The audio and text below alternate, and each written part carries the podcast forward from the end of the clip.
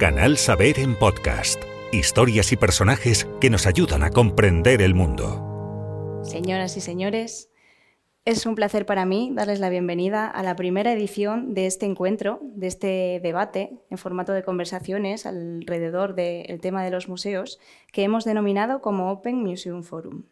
Nos encontramos en el sotabanco del Museo Casa Botines, en el ático del genial edificio ideado por el arquitecto Antonio Gaudí y que fue erigido en 1892.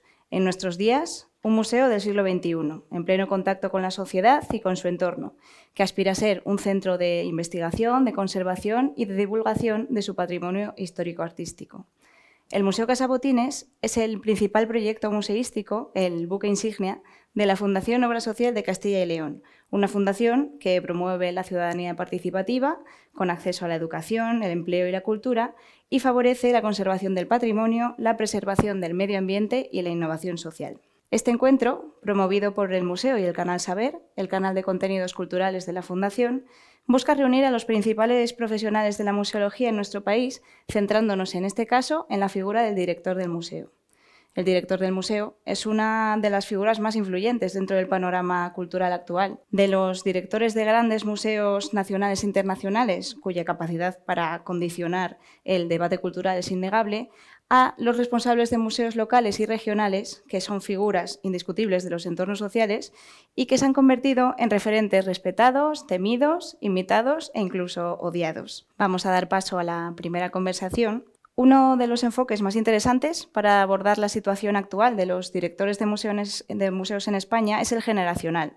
En la actualidad, la gran generación de directores que pusieron en pie el sistema de museos de los años 80 están finalizando sus carreras profesionales, sustituidos por una nueva generación que aporta nuevos enfoques y nuevos sistemas de trabajo. Los nuevos modelos de dirección, las nuevas generaciones, los retos que están plantean son uno algunos de los temas que vamos a abordar en esta conversación.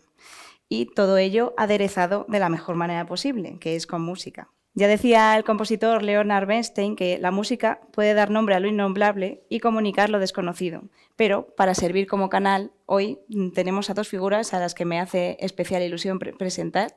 En primer lugar, el conversador invitado, eh, Manuel Fontán del Junco, que es desde 2006 director de Museos y Exposiciones de la Fundación Juan March y director del Museo de Arte Abstracto Español de Cuenca. Estudió filosofía en Alemania y en España y hasta 2005 fue director de tres sedes europeas del Instituto Cervantes, en Bremen, Lisboa y Nápoles. Autor de ensayos de filosofía y crítica, traductor, ha organizado y dirigido y en ocasiones comisariado más de un centenar de exposiciones, además de proyectos de comisariado independiente, como por ejemplo la exposición de Fernando Zobel, El futuro del pasado, en el Museo Nacional del Prado en 2022.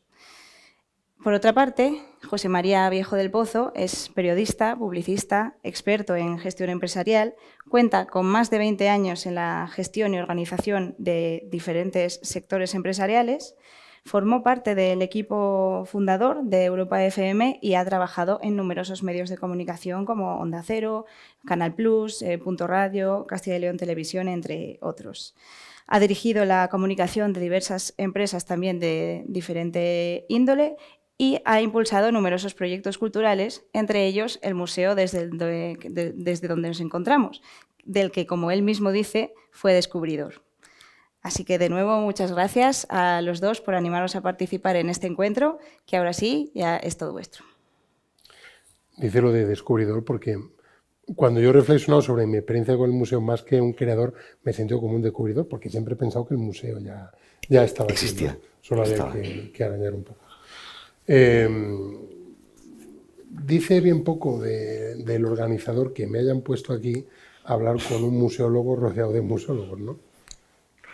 No, eh, yo creo que eres un hombre de la radio, o sea que eres el más adecuado. Claro, sí, pero, para, pero, algo así. Eh, este ciertamente es un foro dirigido a profesionales y alimentado y nutrido por profesionales, así que yo aquí puedo tocar el cajón flamenco, pero el cantador claramente, claramente eres tú. Muchas gracias por venir, Manuel. A vosotros, por la invitación. Yo estoy muy agradecido, muy honrado, abrumado por el lugar, por vuestras atenciones y por el, lo específico y lo exigente del formato, que al mismo tiempo ayuda, porque sabes que vas a hablar para colegas y gente que te va a exigir pues, un nivel eh, alto.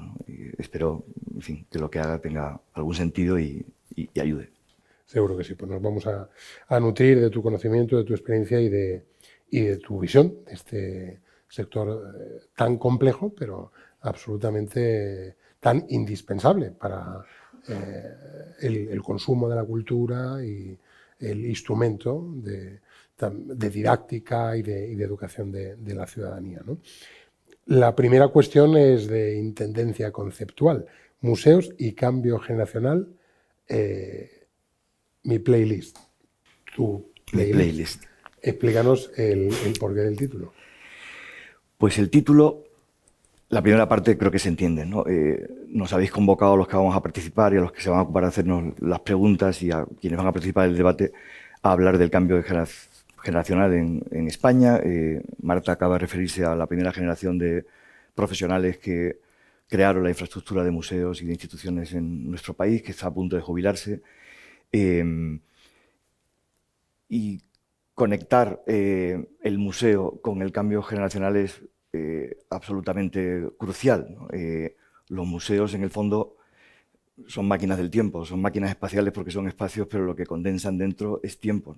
Y también nosotros somos tiempo que respira. el tiempo nos cambia, cambiamos el tiempo, hacemos cambiar el tiempo. lo que voy a hacer, o lo que voy a tratar de hacer, es una especie como de pequeña fenomenología del cambio generacional aplicado a los museos o a las instituciones culturales. Aquí creo que se puede usar la palabra museo, la parte por el todo, vale también para otras instituciones culturales.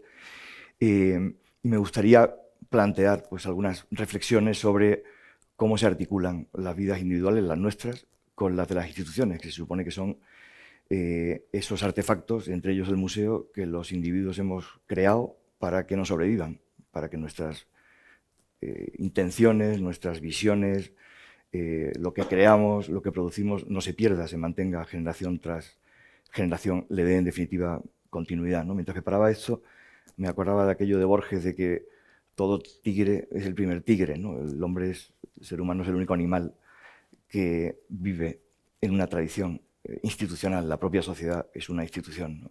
Los animales, eso no ocurre. Cada uno es el primero y el último. ¿no? De ahí museos y cambio generacional. ¿Por qué mi playlist? Pues porque de un tiempo a esta parte tengo que confesar que a veces me resultan más inspiradoras, eh, no solo las obras de arte en general, si a uno no le resultan inspiradoras las obras de arte, no debería dedicarse a trabajar en museos o en colecciones, o a comisariar o a curar, como queráis llamarlo, sino las letras de las canciones. Yo he aprendido más con la cura de Franco Battiato de lo que es mi trabajo que con algunos de los textos de, nuestro querido Hans Ulrich Obrist. Em, pero he elegido, eh, he elegido, digamos, contar lo que quería contaros al, a lomos de una serie de canciones, por eso mi, mi, playlist. Primero, porque me resultan muy inspiradoras. Segundo, porque eso tiene que ver con uno de los puntos de los que me gustaría hablar, porque tienen una difusión y una presencia brutal. Una de las canciones que voy a usar tiene 195.000 descargas en YouTube perdón, 195 millones de descargas en YouTube. Eh, no creo que haya ningún museo desde 1798 que se crea el Louvre que haya tenido tantos visitantes. Eh, y por tanto que haya algo que, tenga, que pueda tener por lo menos eh, tanta influencia. Y después porque creo que a los comisarios, a los conservadores, a los curadores, a los directores de museos, nos corresponde quizás hablar menos en, en primera persona y con voz propia y más bien echarse a un lado y dejar que el arte, en este caso la música o la letra, con su fascinante estilo indirecto, diga eh, más de lo que parece decir. Obviamente, mm, esto solo funciona si les puedo pedir que hagan un pequeño ejercicio de interactividad y cuando oigan canciones que quizás les sorprendan, porque no, en principio no tienen por qué encajar en este foro, piensen por qué este señor se ha empeñado en convertirlas en su playlist, ¿no? O sea, porque una canción que habla de, no sé, un fracaso amoroso, puede tener aplicación al cambio generacional en los museos. Y por último, eh, voy a hacer fenomenología de las generaciones, por así decirlo, pero no, voy a hacer un desarrollo orteguiano, por así decirlo. ¿no? O lo que, lo que voy a intentar contar procede de mi experiencia personal. Eh, básicamente la Fundación Juan Marc, a la que me incorporo en el año 2005, pero que, como sabéis, tiene, eh, empieza a existir en el año 55 empieza a tener actividad artística, básicamente a través de becas en los años 60. En el año 81 se hace con su primer museo, por donación de Zobel, el Museo de Arte Español en las Casas Colgadas. En el año 75 hace la primera exposición internacional Oscar Kokoschka, de una larga eh, serie de exposiciones que marcó probablemente tres décadas, los 70, los 80, los 90 en nuestro país, país en el que nos hemos olvidado de que nuestras instituciones culturales son jovencísimas, son todas posteriores al año 85 y de los 90 o de ya este siglo. ¿no? Em, em, y, por último, pues, eh, digamos, llega, llega hasta hoy. Eh, eh, voy a contar cosas que tienen que ver con mi experiencia, en la esperanza de que esa experiencia no sea algo tan particular que a, nadie le interese, sino con la intención de, que se vea, como me parece que es el caso, que es una experiencia que vale también no solo para la Fundación Juan Mar o para mi experiencia personal, sino, en mi opinión, para casi cualquier institución que esté sometida al cambio generacional eh, o que quiera, eh, que quiera digamos, eh, dar continuidad. Si me lo permitís, hace una semana, mm, por casualidad, me encontré con este libro, El peso del tiempo, Relato del relevo generacional en España, de Oriol Bartomeus. Está publicado en debate en este año y es un estudio sobre cómo el cambio generacional digamos, afecta al entendimiento de la política española, eh, y de lo que vamos a hablar tiene mucho que ver con la política, obviamente, sobre todo para las instituciones públicas, eh, en los últimos 40 años. Y me parece que si me permitís leer media página, centra quizás el, digamos, el, momento histórico del que creo que podemos estar hablando. En España estamos viviendo la desaparición de un tiempo que ha dominado nuestra realidad y que está siendo sustituido por otro, uno nuevo, que acarrea una nueva generación. El tiempo que desaparece es el de la transición, la huella de quienes la protagonizaron.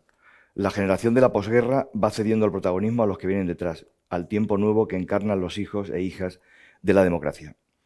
Podemos concretar el año clave de ese cambio, 1960. Yo soy del 63. Los nacidos hasta entonces pudieron participar en el referéndum constitucional del 6 de diciembre del 78, puesto que habían cumplido 18 años la edad mínima para ejercer el voto. Este grupo ha sido el mayoritario en la población española hasta 2001, cuando se vio superado por el de los nacidos a partir del 61, los que no participaron en la transición, el mío, algunos de los cuales eran niños y niñas entonces. La generación nacida con la televisión y el coche, los hijos del cambio, el baby boom. Yo soy un baby boomer. En 2001, estos representan, o estos representaban el 53% de la población, pero no tienen todavía edad para ser la generación dominante. Diez años después, en 2011, ya son el 64% y su tiempo empieza a hacerse presente, se impone a la generación anterior, interpela sus mitos, sus valores, impugna su dominio. Hoy en día, los nacidos a partir del 61 representan el 73% de toda la población. Su tiempo se ha asentado como el dominante. Sus valores son los que definen el conjunto de la sociedad, los valores de un tiempo que ya no es el del franquismo ni el de la transición, sino el de quienes nacieron con el desarrollo, urbanos, televidentes, criados en la ampliación del campo de elección de productos y estilos de vida.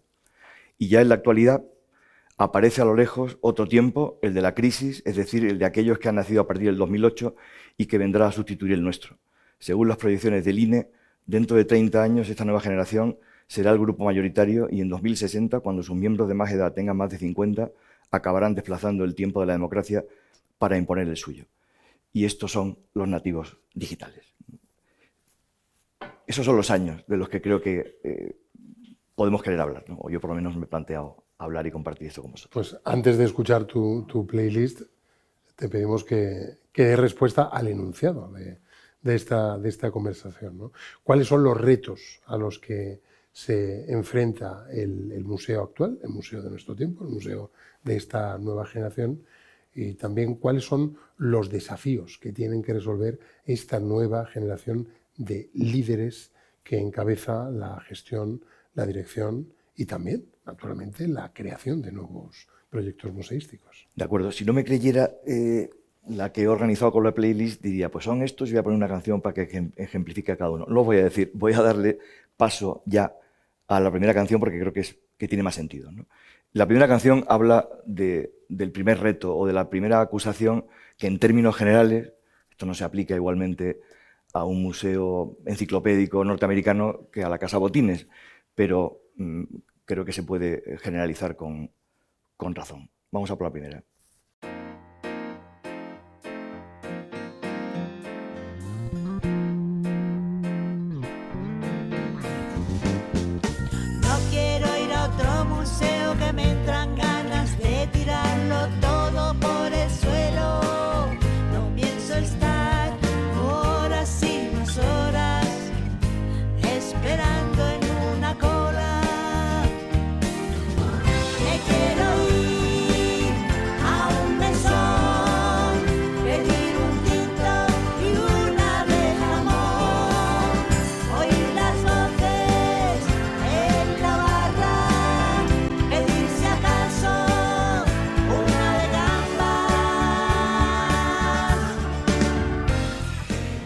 Pues este es el primer reto que creo que tienen nuestros museos, los lugares en los que trabajamos, que mucha gente piensa que son instituciones inflacionarias y que están dando la espalda a la vida.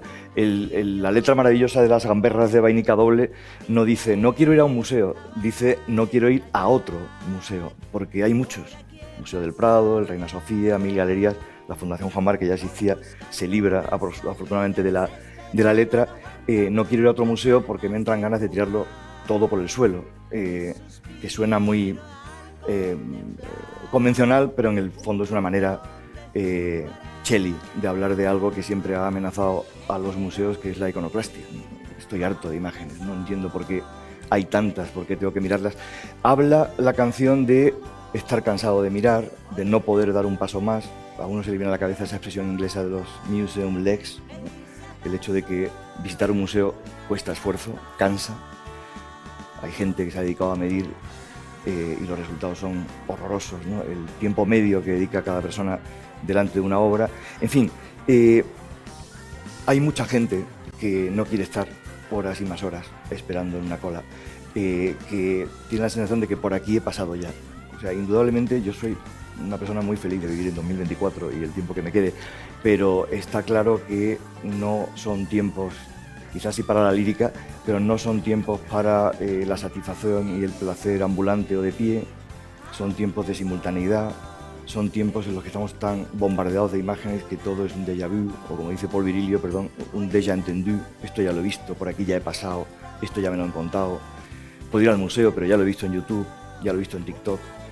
Em, esta especie de lentitud que exigen nuestros museos eh, no se lleva siempre bien con eh, el tiempo rápido, el tiempo eh, casi en simultáneo de nuestra de nuestra vida. En el caso de los que estamos aquí, que más o menos por las edades ya habrá alguno que otro nativo digital, pero somos, somos inmigrantes digitales, es decir, que hay gente que estamos o hemos vivido en, en, un, en un, mundo un, poco, un poco diverso. Y claro, la parte más gamberra de la canción de las Santonja, de las Vainica Doble, es me quiero ir a un mesón, pedir un tinto y una de jamón uno se puede reír y decir, ah, mira qué gamberrada. En realidad no se diferencia mucho de aquel cuento de Thomas Mann que se llama En casa del profeta, en la que un artista llega a una especie como de cena de burgueses y monta una, especie de performance y al final sale dando un portazo eh, y los dos comentan de alguna manera está relacionado con la vida. O sea, eh, el mesón, la de jamón, las patatas bravas, la barra, las voces están aquí por la vida por la vida, eh, con respecto a lo cual mucha gente piensa que nuestros museos y nuestras instituciones están de espaldas. Y esto es un topos que tiene una cierta tradición en la historia del arte. Eh, la vanguardia clásica de finales del 20 ya pensaba que los museos le daban la espalda a la vida y muchos de ellos, los más radicales, como los suprematistas o los futuristas, decidieron, en nombre de la técnica, por cierto, y de la velocidad, que había que cargárselos, que había que, acabar con ellos. De manera que este me parece que es uno de los retos que, enfrenta el museo. ¿no? Eh, saber responder a la acusación de que son instituciones eh, que hay excesivas, eh, que hay un número excesivo de ellos y que de alguna manera no están relacionados con la vida. No están relacionados con la vida quiere decir que no están relacionados con lo que a la gente realmente le importa, con lo que a la gente realmente le es útil, le mm, provoca, le satisface, le divierte, le entretiene. Esta claramente es una. Hay, hay otras dos al menos, ¿no? Así que si queréis, eh, vamos, vamos a por la segunda, después de esta, que consiste en decir que el museo es intempestivo, ¿no? no va con los tiempos. Y yo creo que es una de las grandes cosas que tiene.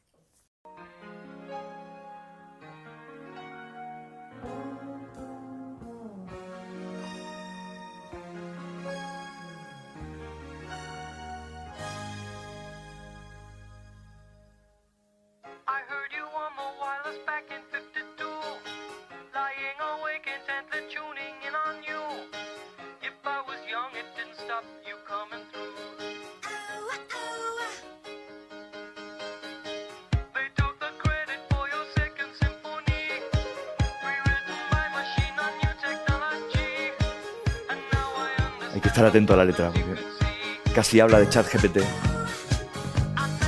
Rewritten by Machine Technology.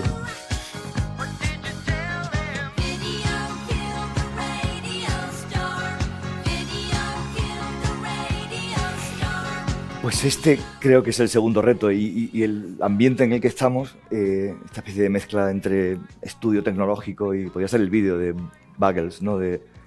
Eh, Video Kiss de Radio la, Star. La buena noticia es que el vídeo nunca mató a la estrella. Nunca mató a la estrella de la radio, efectivamente. No es, eh, como dice al final de la canción, eh, We've gone too far, o sea, hemos ido demasiado lejos. No, no hemos ido demasiado lejos, pero indudablemente creo que uno de los retos que tienen planteados nuestros museos es que nos ha salido un competidor enorme en los medios.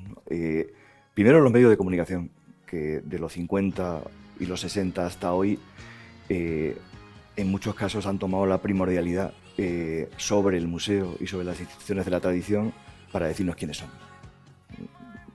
Es muy obvio, desde McLuhan, que el, medio es el mensaje y que el modo en el que recibimos la información y la formación nos influye enormemente y no es lo mismo que nos cuenten las cosas oralmente que que lo leamos en la privacidad de nuestra habitación o que lo oigamos por la radio o en la televisión o en el DVD o en el CD o en el PC o en Internet o en el iPhone 2007, eh, fecha muy cercana al 2008, la fecha según Bartomeus de los nativos digitales y no digamos ya esa especie de mezcla que va a haber, que está yendo, que está habiendo ya entre las gafas inteligentes las gafas, digamos, eh, inteligentes y, los desarrollos de inteligencia artificial. Es un poco la pérdida de la curiosidad activa, ¿no? porque están esos grandes repositorios a los que podemos acudir para cualquier tipo de inquietud eh, intelectual o cultural. ¿no? Y eso hace que uno deje de buscar porque ya sabe que está ahí y es accesible. Efectivamente. Eh, eso hace que la pregunta a veces se plantee de manera distinta a la de nuestra generación, por así decirlo. ¿no? la pregunta ya no es qué suman los medios digitales sin cargarse la naturaleza de la experiencia sensorial ante una obra de arte en un museo. La pregunta para mucha gente ya es, ¿por qué tengo que ir a un museo si puedo bajarme el Van der Weyden con Google Art y verlo sin que se me pixele en su detalle? Eh, bien, la canción es divertida, pero es una conversación entre alguien que oye en la radio una canción de una vieja estrella de la radio en el 52, a pesar de que ha pasado mucho tiempo, le llega, pero ya son las nuevas tecnologías las que se han hecho con el crédito de su segunda sinfonía, reescrita por una máquina y, las nuevas eh, tecnologías. Y el resultado es que, eh, según eh, se decía, los, el vídeo ha matado a la estrella de la radio. La pregunta es, ¿matará, ¿matarán los media a los museos, a la estrella de los museos? En mi opinión, no. Pero tampoco podemos seguir trabajando y pensando en nuestro tiempo y en el tiempo que viene como si esa circunstancia no se hubiera dado. Eh, y eso es una de las cosas que va a marcar el cambio generacional, la diferencia entre los seres anfibios que ya somos, los anfibios pero nacidos en el agua, que son los nativos digitales, y los inmigrantes digitales, que todavía quedamos en esas generaciones. Y además, no solo desde el punto de vista del espectador, seguramente muchos de nosotros ya sabemos que hay literatura y hemos leído textos sobre comisariado generativo, eh, sobre cómo esto va a cambiar nuestro modo de trabajar. Eh, pongo un ejemplo muy tonto.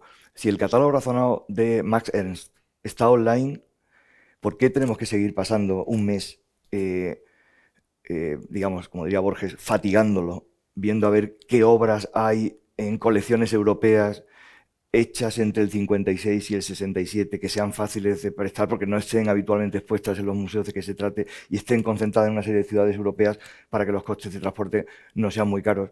Eso lo va a hacer ChatGPT 5.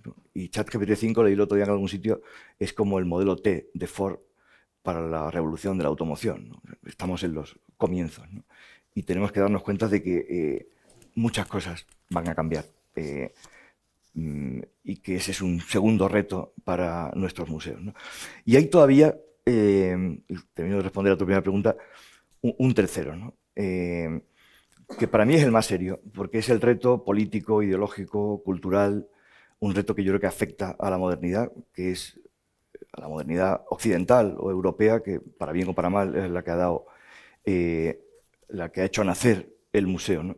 Y creo que ese reto consiste hoy en que en mucho sentido, el museo es hoy una institución bajo sospecha, es una institución ilegítima. Creo que esto lo dice mucho mejor que yo una canción de Albert Pla que se llama Todo es mentira.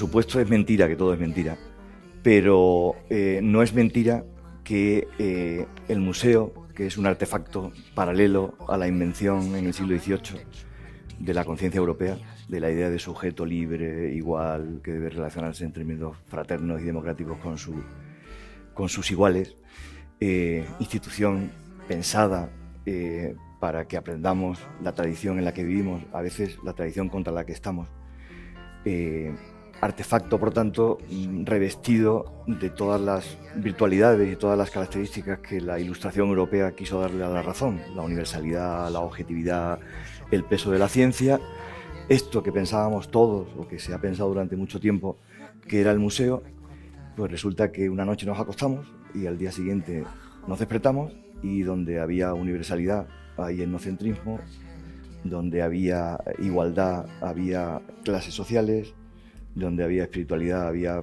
materialismo, donde había evangelización había colonialismo, eh, donde había sujeto libre había eh, sujeto heteropatriarcal, eh, y de todo esto se ha alimentado el museo. Ariela Aisha Zulay, que creo que ha escrito el libro más serio, en mi opinión, sobre, digamos, sobre mm, el imperialismo, por así decirlo, eh, o el colonialismo de las instituciones culturales, llega a decir en, su libro, Unlearning Imperialism, que no es que las potencias coloniales europeas, eh, digamos, eh, ocuparan África y la expoliaran y después llegaran el resultado de su expolio a los museos, sino que hicieron eso porque había museos que rellenar. Y esto hace que los museos sean sospechosos. Bueno, eso afectará al Metropolitan o al Humboldt Forum en Alemania, que tiene 150 bronces de Benín. Esto a nosotros no nos afecta, porque nosotros eh, gestionamos un edificio que fue de una caja de ahorros, no voy a poner vuestro ejemplo, porque, pero a todo se le puede buscar el momento en el que parece que es blanco pero es negro, parece que sí pero es no. Es decir, con todo se puede hacer lo que las filosofías del siglo XVIII, de finales del XVIII, el XIX y el XX hicieron con los ideales de la ilustración europea, que es descubrir que donde pensábamos que había razón, en realidad es mucho más primordial el cuerpo y el inconsciente, Freud, que donde pensábamos que podíamos tener una relación objetiva con la realidad y contarla en los museos, eso está dominado por el momento histórico en el que nacemos, eh, que donde pensábamos que podíamos establecer relaciones de igualdad entre las personas, pues eso no es cierto porque está mediado por las clases sociales. Es decir, que lo que parece no es y lo que no es parece. ¿no? Y eh, este es un reto fuerte y serio al que los museos tienen que hacer frente, al que nuestra generación creo que ya... eh, Pues un reto social, un reto Sí, general de sí. búsqueda de, de- de una nueva legitimidad. Absolutamente. De alguna Eh, forma, la- como decía Machado, la, la sociedad cambia cuando cambian sus dioses. ¿no? Efectivamente. Y hay dioses que están cambiando, ¿no? o hay dioses que han sido eliminados. Quiere decir que, eh, y ya está cambiando, obviamente, ¿no? Eh, hace dos décadas la crítica institucional no eh, se ocupaba de dirigir los museos, hoy sí. Eh, exposiciones que no tenían hace 15 o 20 años ningún problema metodológico, hoy lo tienen. Nosotros acabamos de hacer una exposición que se llama Antes de América, Fuentes originarias de la cultura moderna, y es una posición atacable. Eh, oiga, ¿cómo usted desde, no digo ya desde Occidente, sino desde Madrid, terminado en Z, cómo se atreve usted a hacer un juicio sobre hasta qué punto las formas de las poblaciones originarias, eh, por supuesto expoliadas y aniquiladas, están presentes en la cultura contemporánea. Eh, desde qué legitimidad, desde qué view from nowhere, ¿no? desde con qué, con qué razón. Em, claro, mm, me dijeron una cosa y era otra. Eh, eh, ¿Está diciendo el museo lo que tiene que decir hoy o no? Bueno, yo diría que esos son los tres retos. Y después está el reto que nos une aquí, que es cómo, cómo afronta cada institución, que creo por ahí va también tu pregunta, el cambio generacional. Eso sí, porque ya en el ámbito institucional, entre ellos naturalmente las, los museos, cómo hacer frente a ese, a ese puro fenómeno de cambio eh, generacional. ¿Cuál es tu, tu, reflexión sobre este particular? Pues mi reflexión depende mucho de mis últimos 16 años de trabajo. Eh, y la, puedo contar creo que con tres canciones. Vamos a por la primera. Eh, son tres canciones digamos, con las que yo puedo contar, pero seguramente cualquier institución puede contarse a sí misma y es seguro que cualquier director, cualquier directora, cualquier directivo que se incorpora a una institución seguramente se encuentra en alguna de estas situaciones porque creo que tienen cierta universalidad y hay que saber responderlas. Y hay que saber responderlas porque creo que eh, tienen, digamos, tienen un impacto justo ahí donde se puede decir con verdad que somos tiempo que respira, que somos gente que viene del pasado, que ocupa un presente y que en el futuro no va a estar. Van a estar otros que a su vez vendrán de un pasado, estarán en un presente y gestionarán un futuro. Vamos a por la primera. Cuando fuimos los mejores, los bares no se cerraban cada noche en firme a la hora señalada. Cuando fuimos los mejores, las camareras nos mostraban la mejor de sus sonrisas en copas llenas de arrogancia.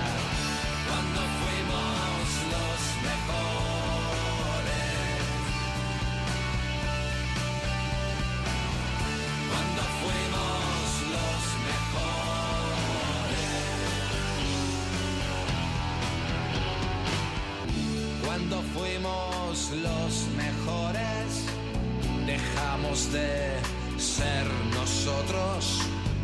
Lo peor que llevas dentro se refugia en tu mirada.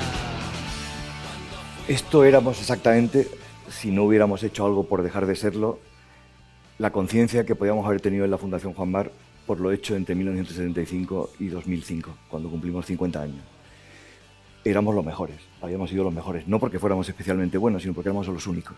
No había nadie más haciendo lo que nosotros hacíamos. Los bares se cerraban a nuestro ritmo, las camareras nos servían hasta entrada la noche con miradas llenas de arrogancia.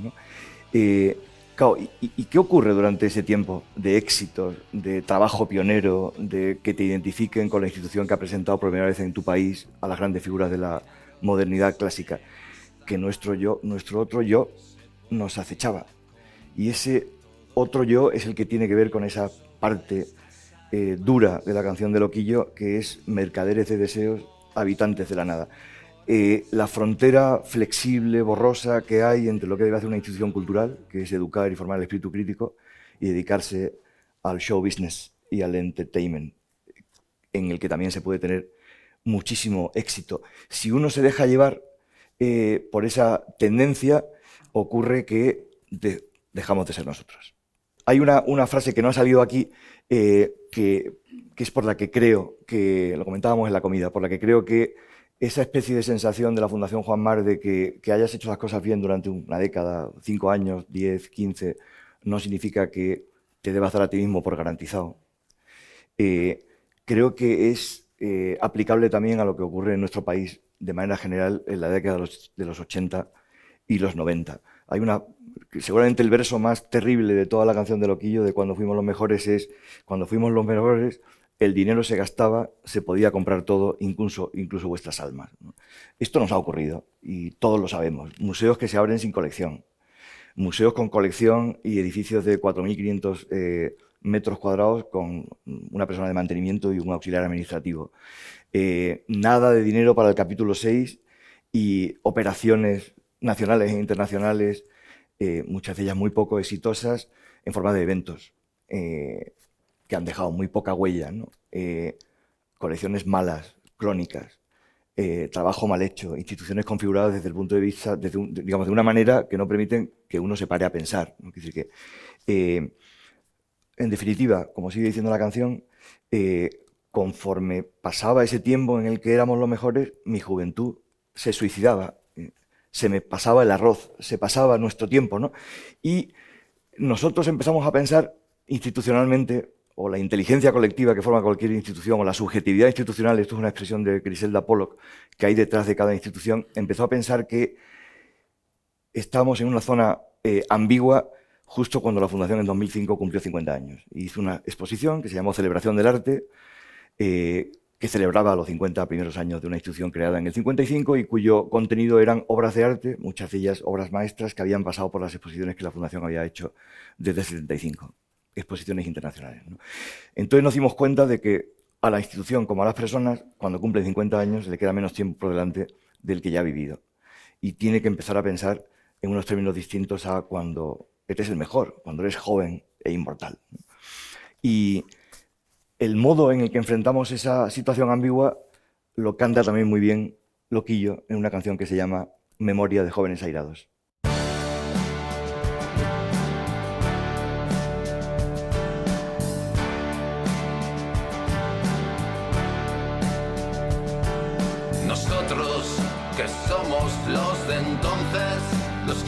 tenemos dónde, los que siempre hablamos solos. Nosotros que no formamos parte, decidimos seguir al margen, viviendo en el alambre. Memoria de jóvenes airados, vive al norte del futuro y al sur de la esperanza.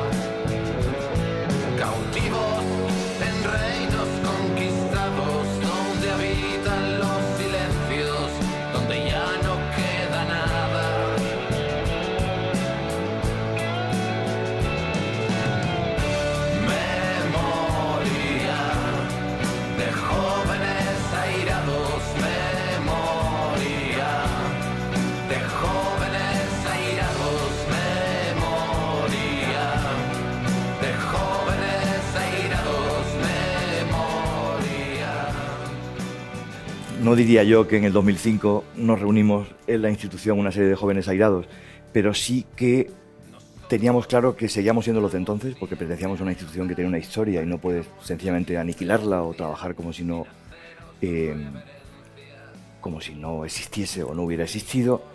Teníamos claro que de alguna manera no formábamos parte de determinadas maneras de hacer eh, el trabajo cultural o el trabajo museístico, el trabajo con las colecciones.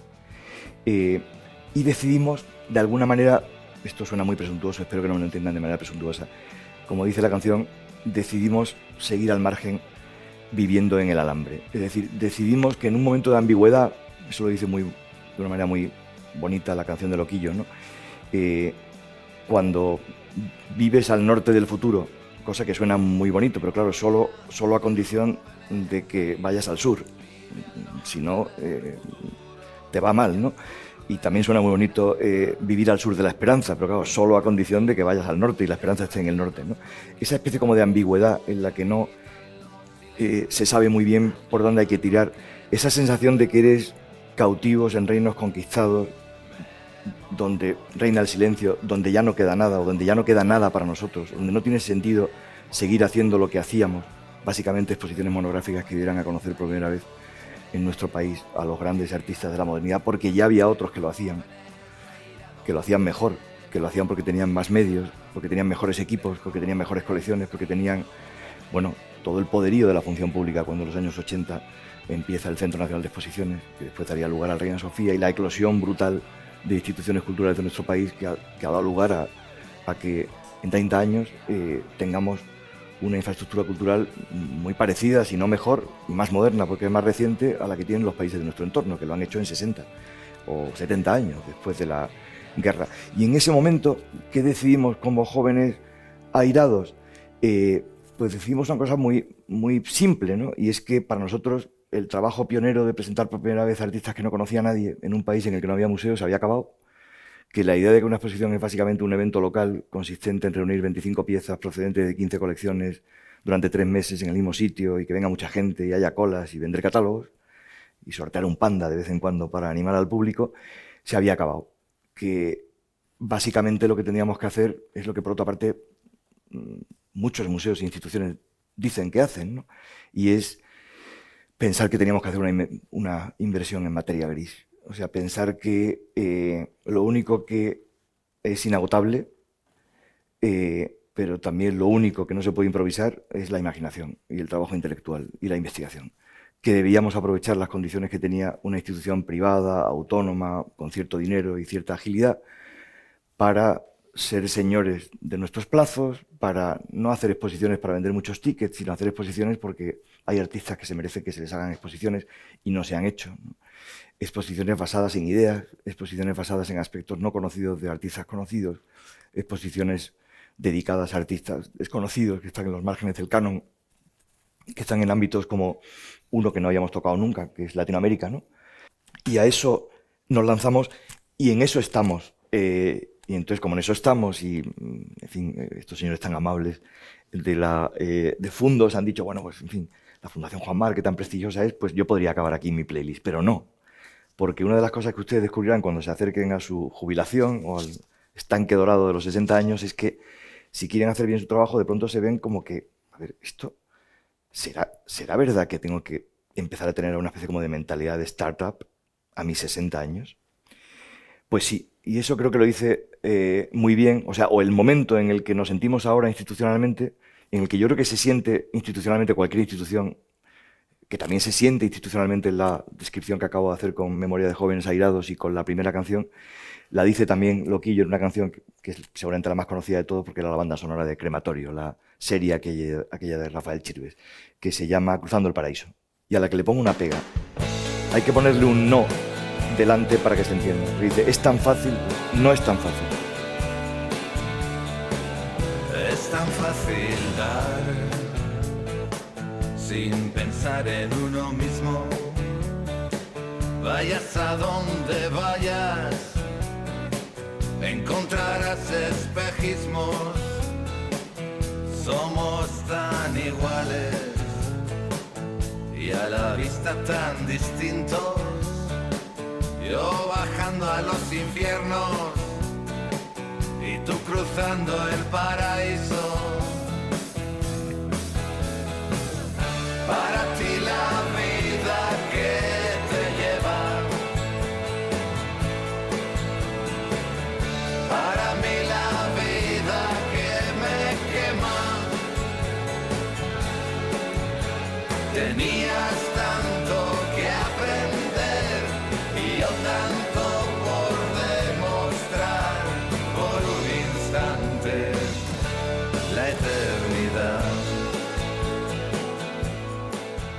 Esta es una canción que obviamente habla de dos generaciones. ¿no?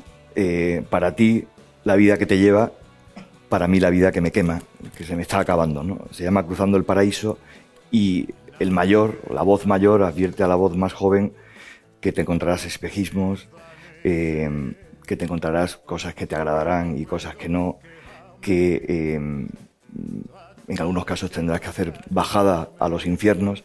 Es decir, hay un momento en las instituciones que yo creo que coincide con bastante exactitud con el cambio generacional en el que no ocurre eso tan duro que dice la canción de que nada permanece, todo se desvanece.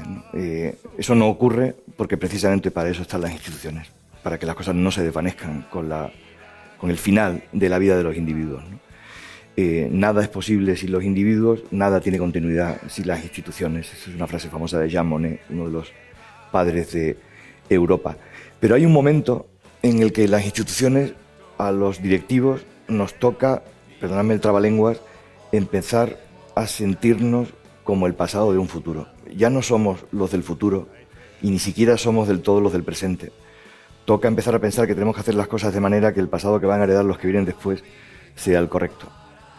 Eh, y, eso es una responsabilidad que tiene eh, cualquier directivo. Yo creo que ahora en la Fundación estaríamos haciendo mal nuestro trabajo si no estuviéramos haciendo cosas tan frikis, eh, las voy a contar, como eh, tener reuniones de trabajo con gente que se dedica a hacer desarrollos de inteligencia artificial y visión a través de smart glasses, o incluso a sentarnos con el enemigo, eh, las productoras que se dedican a hacer a gran escala exposiciones inmersivas, porque ese es el campo en el que tenemos que jugar. Eh, a uno no le toca siempre jugar en su campo, a veces le toca jugar en el campo del contrario. El campo del contrario es el campo de los medios, es el, cambio es el campo digital. La canción, hay un momento al final que dice, por un instante, la eternidad. Eh, En algún momento, por un instante, alcanzas la eternidad.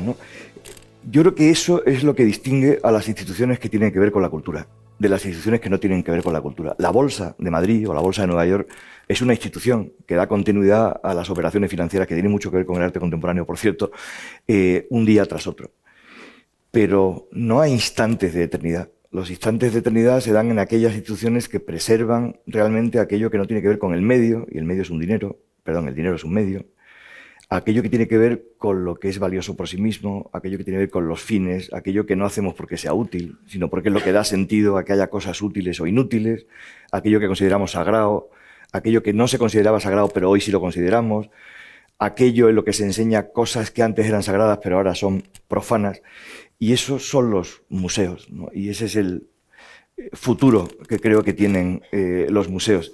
Y, y por eso quería terminar eh, haciendo una diferencia entre mi playlist, que era una playlist de, audios, y la última de mi playlist, que es una canción que hay que ver, eh, que hay que ver, es la que he dicho antes, que tenía 195 millones de eh, descargas y que eh, para mí mm, resume, digamos, por dónde van las líneas del Museo del Futuro, que igual lo voy a decir de una manera un poco excesivamente lírica, pero tiene, creo, traducciones muy claras en términos de legislación, buenas prácticas, modo de organizar las instituciones, modo de enfrentarse a las colecciones, protocolos de conservación, programación de exposiciones.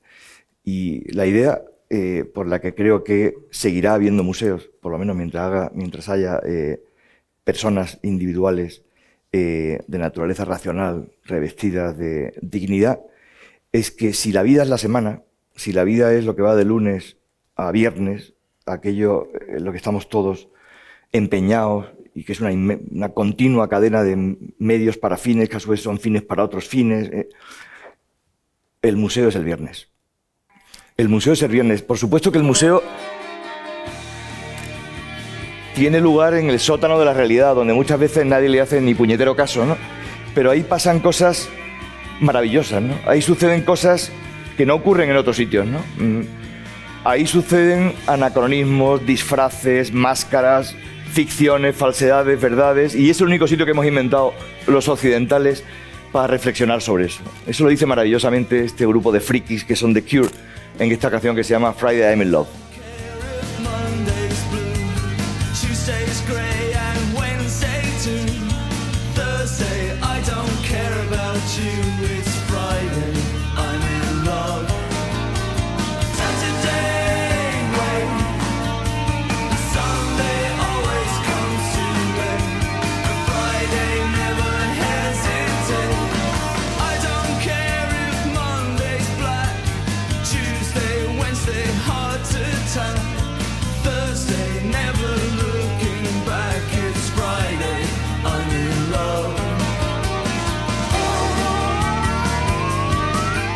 Todas estas cosas que están pasando ahí, esos paisajes que se mueven, que cambian casi en cada momento, gente que se queda quieta, esa mezcla absoluta de máscaras, de trozos de fragmentos de otro tiempo, de anacronismos, de caos, de desorden, de, voces que interpretan y que dicen cosas que no siempre tienen que ver con lo que está ocurriendo. Todo ese lío, todo eso yo creo que es la fiesta eh, que se produce en el museo cuando ordenamos eh, el mundo que hay a nuestro alrededor, cuando pretendemos dejarle eh, de manera crítica o de manera celebratoria el mundo en el que hemos vivido a la siguiente generación. He elegido esta canción de todos modos porque el título es Friday I'm in Love. El bueno de don José Ortega Gasset tiene una definición del amor muy bestia, pero muy sabia, que es, dice, el enamoramiento o el amor es una alteración patológica de la atención. Eh, eso es lo que ocurre en los museos. Pero debe seguir ocurriendo, porque vivimos en un mundo que tiene tales patologías ligadas a las maravillas tecnológicas entre las cuales vivimos, que seguimos necesitando espacios en los que el tiempo se condense y en los que se altere no patológicamente, sino beneficiosamente nuestra atención y sean lugares en los que podamos mirar a las cosas no en función de para qué sirven o en función de cómo me salgo con la mía o en función de cómo reinterpreto o en función de cómo modifico injustamente, por supuesto, si hay que modificar justamente, adelante, ¿no?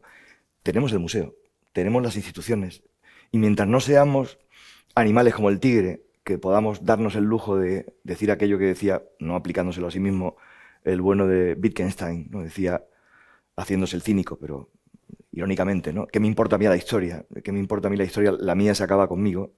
Mientras tengamos esa responsabilidad, que es en fondo la responsabilidad generacional, eh, seguirán existiendo Claro, que los, los- los museos. los líderes de los museos, los gestores, tienen que articular en cada tiempo sus tiempos y los tiempos de la institución. y tienen que hacerse la pregunta del millón, que es, ¿debe mi institución ser intempestiva o debe adaptarse absolutamente a los tiempos?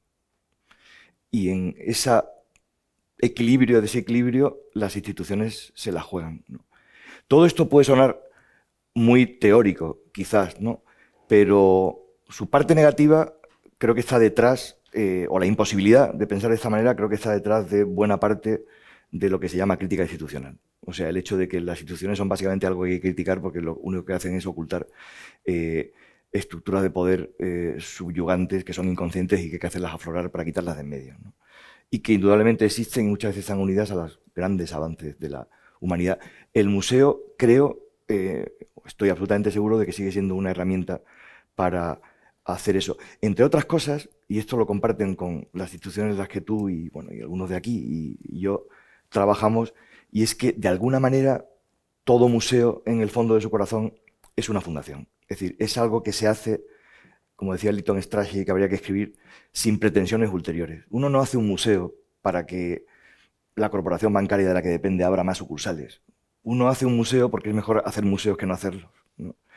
Eh, y cuando la gente te pregunta, pero bueno, pero, pero, ¿para qué sirve esto? Pero, pero, pero ¿qué es una fundación? ¿Pero qué es un museo? ¿Pero qué es esto? ¿Qué es puro gasto? ¿no? Hay una manera muy fácil de responder a esa duda que eh, la que creo que todo el mundo está de acuerdo porque nos lleva a la experiencia humana más básica, que es decir, pero vamos a ver, no hacemos eso con la gente a la que queremos. Es que hay alguien en su sano juicio que se plantee la relación con sus hijos en términos utilitarios. Claro que si les cuido me van a cuidar, pero en el fondo lo estoy haciendo todo a fondo perdido para una generación y para una vida en la que yo no voy a tomar parte, pero en la que estará la institución en la que yo habré trabajado y la que trabajarán otros. Y quedan dos minutos para que se cumplan los 50, así que yo he terminado. Pues larga vida a los museos. Larga vida a los museos.